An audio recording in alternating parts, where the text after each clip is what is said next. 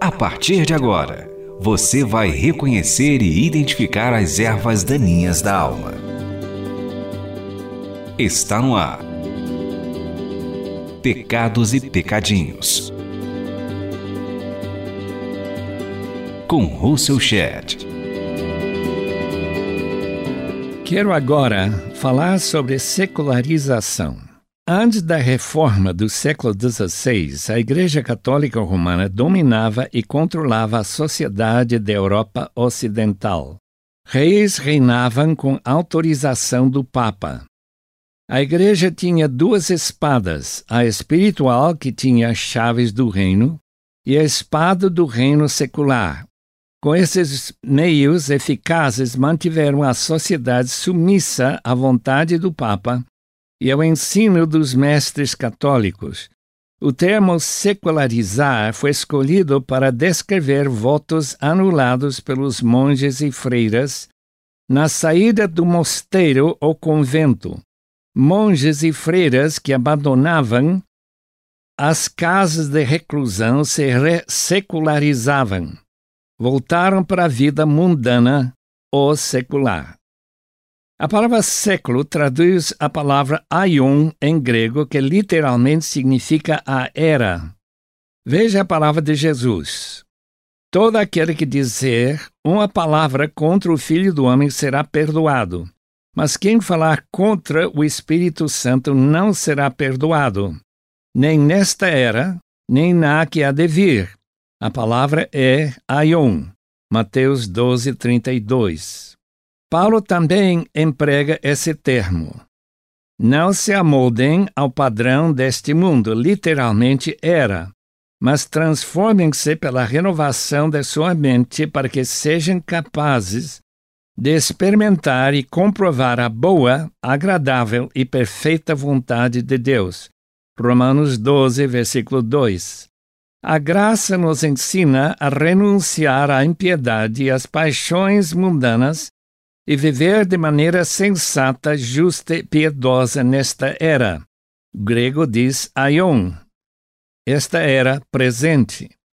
O contraste que o Novo Testamento apresenta em Efésios 1, 21, entre as duas eras, presente e a era que há de vir, enfatiza o contraste entre a cultura mundana em revolta contra Deus e sua lei e a era depois da vinda de Cristo, quando a terra se encherá do conhecimento da glória do Senhor, como as águas enchem o mar. Abacuque 2,14 O domínio da Igreja nos séculos entre Agostinho e Lutero não cumpriu a esperança profética de Abacuque. Hoje, esse domínio da Igreja sobre a sociedade ocidental diminuiu até o ponto que perseguições de dissidentes e hereges ocorrem raramente. A mídia tem dado seu apoio a movimento que exclui Deus e domínio eclesiástico da vida social, educacional e política.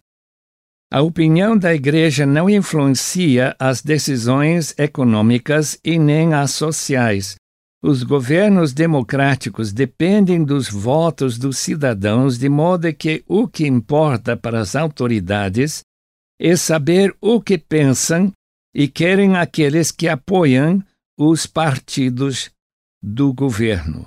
O poder saiu das mãos da Igreja para autoridades eleitas pelo povo. Esse é o programa Pecados e Pecadinhos para limpar a terra do coração. A reforma do século XVI enfraqueceu sobremaneira a autoridade da Igreja Católica. Igrejas independentes e denominações protestantes surgiram e se proliferaram devido à divulgação das Sagradas Escrituras traduzidas das línguas originais para o alemão por Lutero para o inglês pelos habilidosos Wycliffe e Tyndale. Com a Bíblia aparecendo nas línguas dos povos, se tornou possível de se opor aos padres e pastores se não forem convencidos pelos ensinos desses líderes católicos e evangélicos. Mas o lado negativo apareceu logo com a secularização das instituições, especialmente no campo da educação.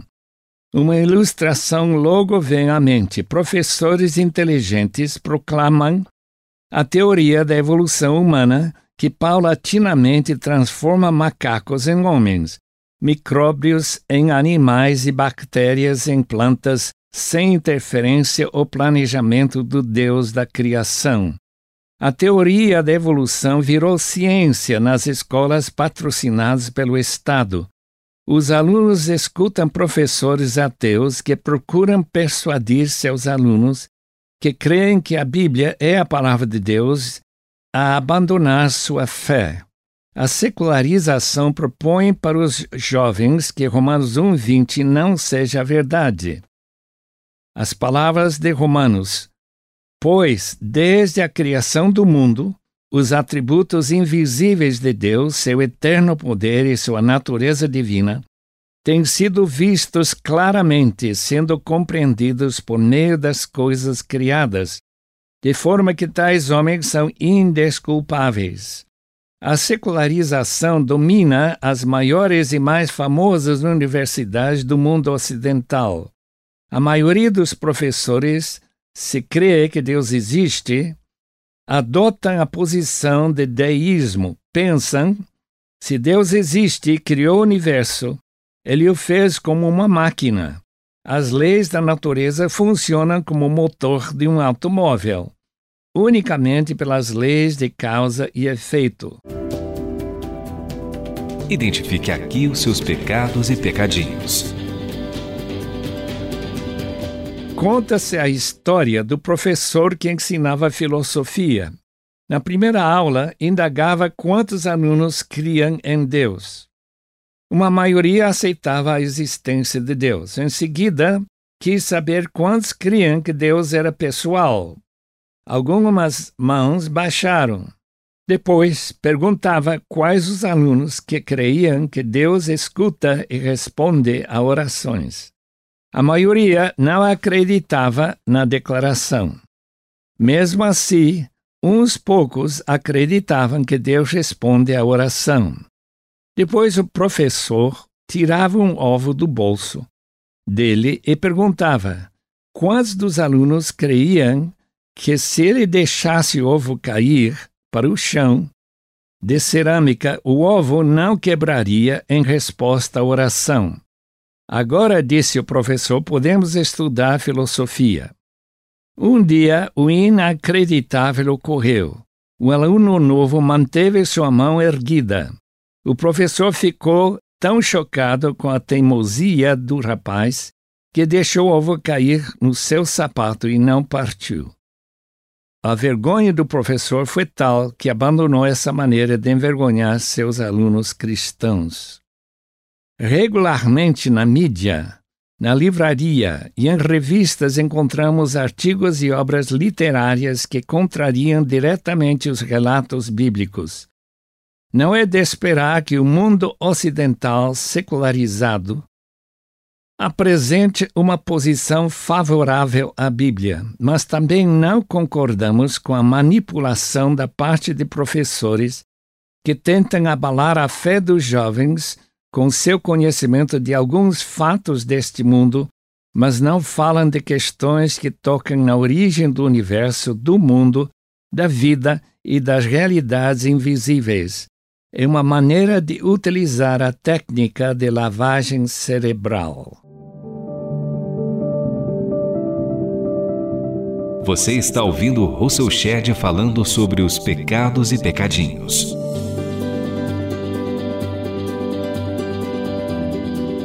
Recentemente, numa das mais prestigiadas universidades do Brasil, alguns pesquisadores e professores cristãos marcaram um debate para esclarecer a questão das origens. O debate procuraria apresentar os melhores argumentos em favor da evolução darwiniana versus as declarações bíblicas sobre a criação. Um dia antes do marcado para realizar o encontro, a direção da universidade cancelou o encontro. Foi mais uma amostra da intolerância do cristianismo bíblico para ganhar espaço no mundo secular. Ou por receio de perder o debate, ou por temor de perder prestígio no meio do mundo em que Deus é tema de opinião e não de ciência, as autoridades excluíram ou proibiram o debate sobre a criação e a ciência. A secularização recusa considerar a possibilidade que haja mais do que átomos, moléculas, partículas que se movimentam e afetando as mudanças que observamos no mundo e no universo todo. Esse é o programa Pecados e Pecadinhos para limpar a terra do coração. Um crente jovem, sem conhecimento das descobertas mais recentes, facilmente se impressiona com a erudição dos professores, escritores, pesquisadores universitários. Pode engolir alguns dos seus ensinamentos e abandonar uma fé na inspiração verbal das Escrituras, Porém, o perigo que os cristãos sofrem em consequência dessa persuasão pode levá-los a esfriamento e até de abraçar heresias. Pode influenciar irmãos mal preparados a abandonar a fé. Foi esse mal que Paulo combateu ao escrever: O ensino deles alastra-se como câncer, entre eles estão Himeneu e Fileto estes se desviaram da verdade, dizendo que a ressurreição já aconteceu. Assim, alguns pervertem a fé. Segundo Timóteo 2, 17 e 18.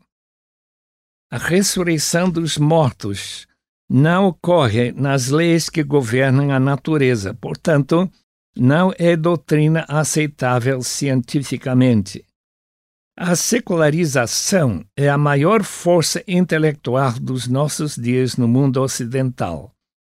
Na medida que o número cada vez maior de alunos evangélicos se matriculam nas escolas de ensino superior, em que os professores não admitem a veracidade do cristianismo, o perigo dos cristãos abandonar sua fé aumenta. A negação da fé histórica se proclama pelos professores e escritores seculares. Considere os países da Europa que formaram o berço da fé evangélica que hoje somente abrigam uma pequena minoria de crentes bíblicos. A secularização, como o leão que rugindo procura quem possa devorar, 1 Pedro 5,8, ameaça todo cristão sem convicção bíblica, conhecimento histórico ou comprometimento com a fé evangélica. A pequena fé do aluno que não tem o apoio de uma igreja fundada firmemente nas Escrituras terá dificuldade em se defender e fortalecer sua fé. Para evitar os estragos promovidos nas escolas não evangélicas, as igrejas devem prevenir seus jovens com conhecimento da evidência que enfraquece sobremaneira os argumentos secularizantes. Professor Adalto Lourenço tem excelente material para fundamentar uma fé bíblica. Outra fonte valiosa são as evidências apresentadas no Fórum sobre Evidências que conduzem relacionamento com Deus vivo. Procure no internet. Dê a sua opinião escrevendo para rtm@transmundial.org.br ou envie cartas para Caixa Postal 18113, CEP 046 26-970 São Paulo SP. Este programa é baseado no livro Pecados e Pecadinhos, lançado pela Shed Publicações. Apresentação e produção: Russell Shed. Realização: Transmundial.